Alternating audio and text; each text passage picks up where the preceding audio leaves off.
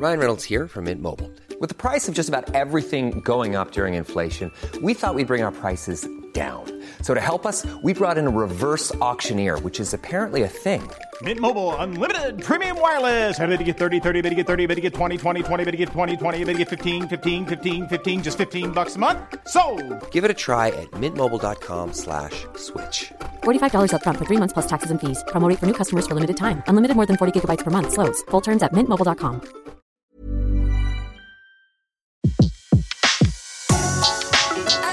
Le meilleur de séances radio est maintenant sur We Love Cinéma. Le pavé dans la toile. César Monterol crève l'écran. Chaque mardi à 18h sur Séance Radio.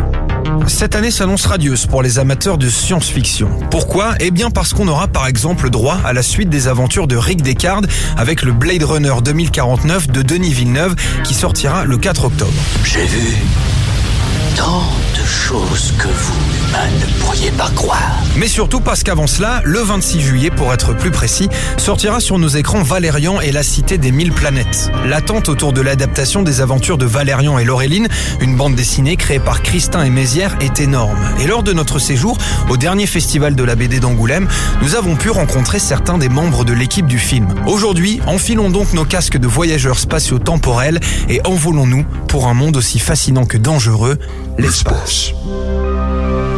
Comme je vous le disais, Valérian et la cité des mille planètes, c'est l'adaptation de la bande dessinée de Pierre Christin et de Jean-Claude Mézières.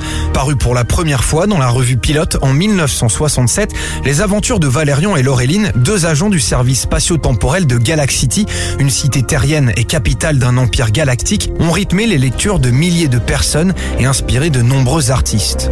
Une des raisons de ce succès, c'est le choix de la science-fiction, un domaine qui n'était pas familier à Pierre Christin, scénariste, et Jean-Claude Mézières, dessinateur, mais qui a fait d'eux des pionniers du genre, puisque fin 1960, la science-fiction, qui cartonnait dans la littérature, n'existait pas encore dans la bande dessinée. Qui plus est, ce genre si particulier permet aux auteurs de laisser libre cours à leur imagination et donc à leur créativité, comme nous l'expliquent Pierre Christin et Jean-Claude Mézières. C'est qu'on baignait dans une certaine atmosphère qui était celle des, des 60s, qu'on était aux États-Unis et que la science-fiction américaine, notamment anglo-saxonne de façon générale, battait son plein. C'était aussi une période extrêmement optimiste, la conquête de l'espace, les droits civiques, il se passait des tas de choses. Autant notre période actuelle est vraiment sinistre au possible, autant à l'époque c'était plein d'espoir. Et la science-fiction incarnait énormément d'espoir. Ça voulait dire qu'on allait partir, qu'on allait aller loin, qu'on rencontrerait peut-être d'autres espèces. Il y avait une espèce d'emballement qui nous plaisait. Et j'ai dit, bon tiens, plutôt que de faire le XTM western, le XTM polar, la XTM histoire de boy scout ou d'aviateur, on va pénétrer dans un genre qui, en France, est peu ou pas représenté et dont on dit qu'il n'est pas très français, la science-fiction, puisque ça va nous permettre de faire tout ce qui nous passe par la tête. Ben, je me demandais par quel bout j'allais prendre mon crayon et mon pinceau, parce que personne dessinait de la science-fiction, donc je n'avais pas des grandes références. Et donc, fallait tout démonter, il fallait tout, tout attaquer. Et c'est ça qui était passionnant, avec des difficultés, certes. Donc, euh, on racontait nos petites histoires, et on savait pas très bien, mais on n'était pas du tout en train d'envisager qu'on allait faire une carrière sur, avec les personnages. En 1977, lors du Festival international de la science-fiction de Metz, Star Wars était projeté pour la première fois en France. À la fin de la séance, Mézières déclara On dirait une adaptation de Valérian au cinéma. Un feeling comme une prémonition on ne peut plus pertinente, puisque les références à la BD jalonnent l'histoire de la guerre des étoiles et d'autres œuvres de fiction. Le Faucon Millennium ressemble beaucoup au vaisseau de Valérian. Le bloc de carbonite dans lequel Han Solo se retrouve piégé dans l'Empire contre-attaque est apparu près de 9 ans auparavant dans la bande dessinée. Bref, ce n'est pas une hyperbole de dire que l'œuvre de Christin et Mézières a été prépondérante à l'évolution du genre. Pour eux, voir un jour leur héros porté à l'écran, ce n'était donc qu'une question de temps. Les amateurs de bande dessinée sont des cinéphiles aussi. Évidemment que c'était tentant de dire, bah oui, enfin, euh, va y avoir un film sur, euh, sur Valérian. Bah, c'était qu'une demi-surprise parce que ça faisait des années qu'il y avait eu des options qui avaient été posées. Donc c'était pas sûr parce que c'était un film très cher, très compliqué. Donc je m'étais fait un peu à l'idée, euh, moitié de façon optimiste et moitié de façon résignée. Ça c'est mon côté noir qu'a pas Jean-Claude du genre on va crever avant que ça arrive parce que ça va vraiment pas assez vite quoi. Et puis ça s'est accéléré et je suis encore là pour le voir donc j'étais doublement content en quelque sorte hein, d'avoir survécu assez longtemps pour euh, pouvoir visionner le film. Jean-Claude Mézières avait déjà travaillé avec Luc Besson sur le cinquième élément, tandis que Pierre Christin, en tant que scénariste, est loin d'être un étranger au sein du monde cinématographique. Pourtant, leurs expériences de simples spectateurs sur le tournage du film semblent destinées à rester gravées dans leur mémoire, n'est-ce pas, monsieur Christin? Moi, je regardais surtout Cara Delevingne, hein, de ce point de vue-là, pour les étoiles dans les yeux. Franchement, pas la peine d'aller chercher trop loin. C'était bourré de gens hyper compétents et très jeunes.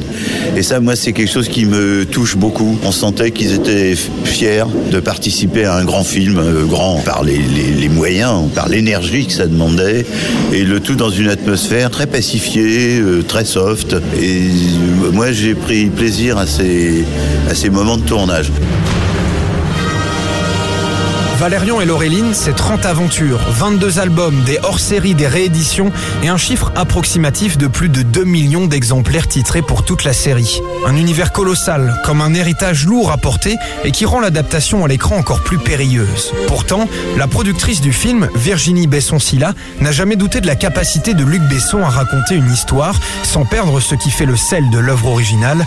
Il faut dire que le réalisateur est un fan absolu de la bande dessinée. Ils ont inventé des choses euh, dans les années fin 60, 70 incroyables, d'une modernité sur des thèmes qui sont toujours d'actualité.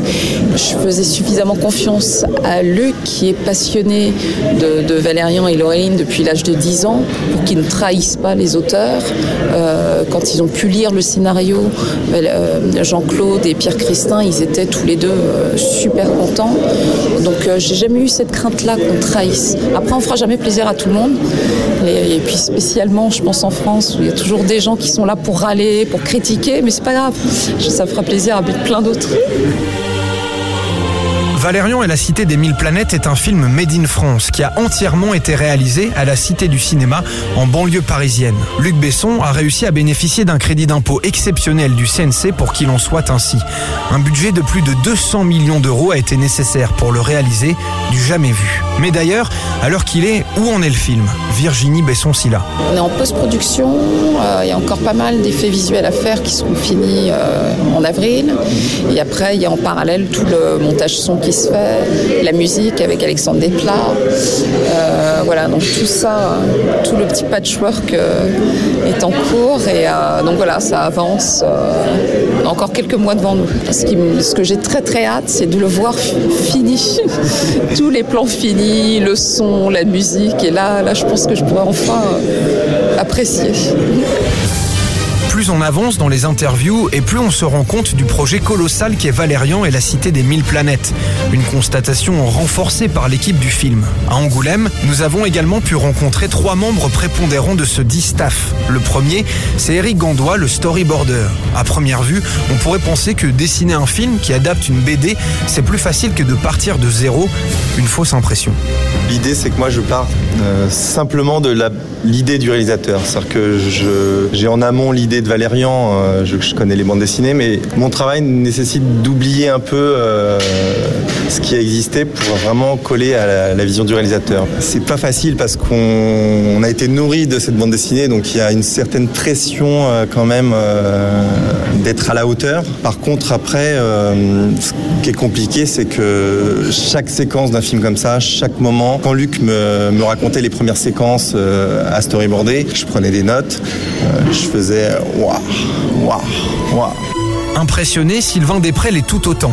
Chargé des storyboards de Dice White Shot, de Gladiator, de la chute du Faucon Noir, d'Harry Potter et la Coupe de Feu ou encore de Tron, on aurait pu croire qu'il avait tout vu et tout vécu. Engagé sur Valérian et la Cité des Mille Planètes en tant que concepteur artistique, il ne tarit pas d'éloges sur ce film qui s'apprête selon lui à bousculer le paysage cinématographique mondial. On vit dans une époque où euh, je, je, pense que l'imaginaire a été extrêmement restreint par toute une mode américaine qui se concentre énormément sur des, propriétés intellectuelles, des films qui sont faits par des comités. J'ai une expérience très curieuse récemment. J'étais euh, en voiture aux États-Unis et je regardais des, pancartes qui défilaient pour les films à venir et je me suis aperçu que c'était les mêmes pancartes que je voyais quand j'étais enfant. Star Wars, Alien, Blade Runner. Je me dis qu'est-ce qui se passe en, en 40 ans? Y a, On n'a rien inventé. Mais en fait, la nature du, cinéma et de l'industrie font que, d'une certaine façon, on a arrêté d'inventer. On est dans une répétition.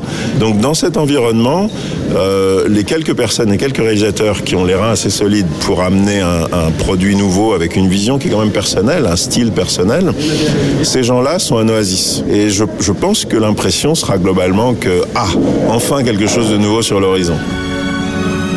Un film de science-fiction a une saveur toute particulière pour ceux qui sont chargés d'en mettre en place l'univers, notamment via les décors. Nous avons fini notre périple angoumoisin avec Hugues Tissandier, le chef décorateur.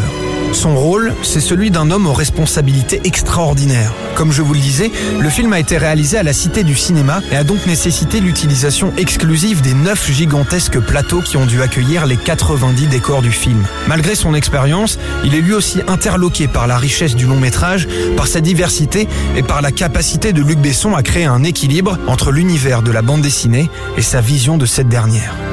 Quand Luc m'a raconté le film, petit à petit, je m'enfonçais dans le fauteuil pour finir, mais KO. C'était une alu absolue.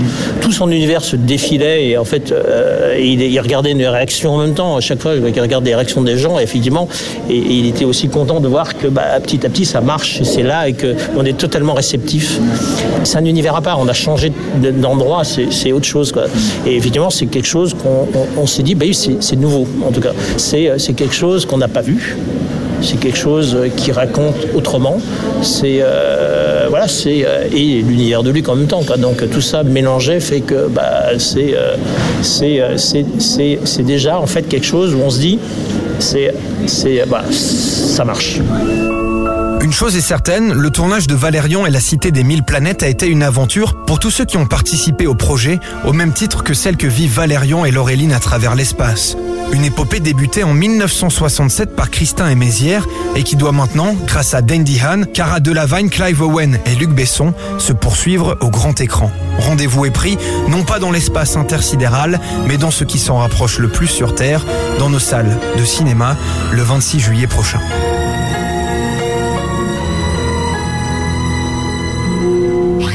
C'était Le pavé dans la toile, une autre vision du cinéma. Sur Séance Radio, par BNP Paribas.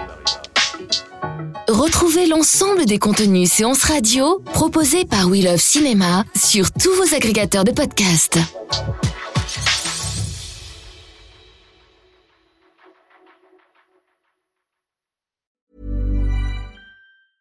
Mom deserves the best, and there's no better place to shop for Mother's Day than Whole Foods Market. They're your destination for unbeatable savings, from premium gifts to show-stopping flowers and irresistible desserts. Start by saving 33% with Prime on all body care and candles. Then get a 15-stem bunch of tulips for just $9.99 each with Prime. Round out Mom's menu with festive rosé, irresistible berry chantilly cake, and more special treats. Come celebrate Mother's Day at Whole Foods Market.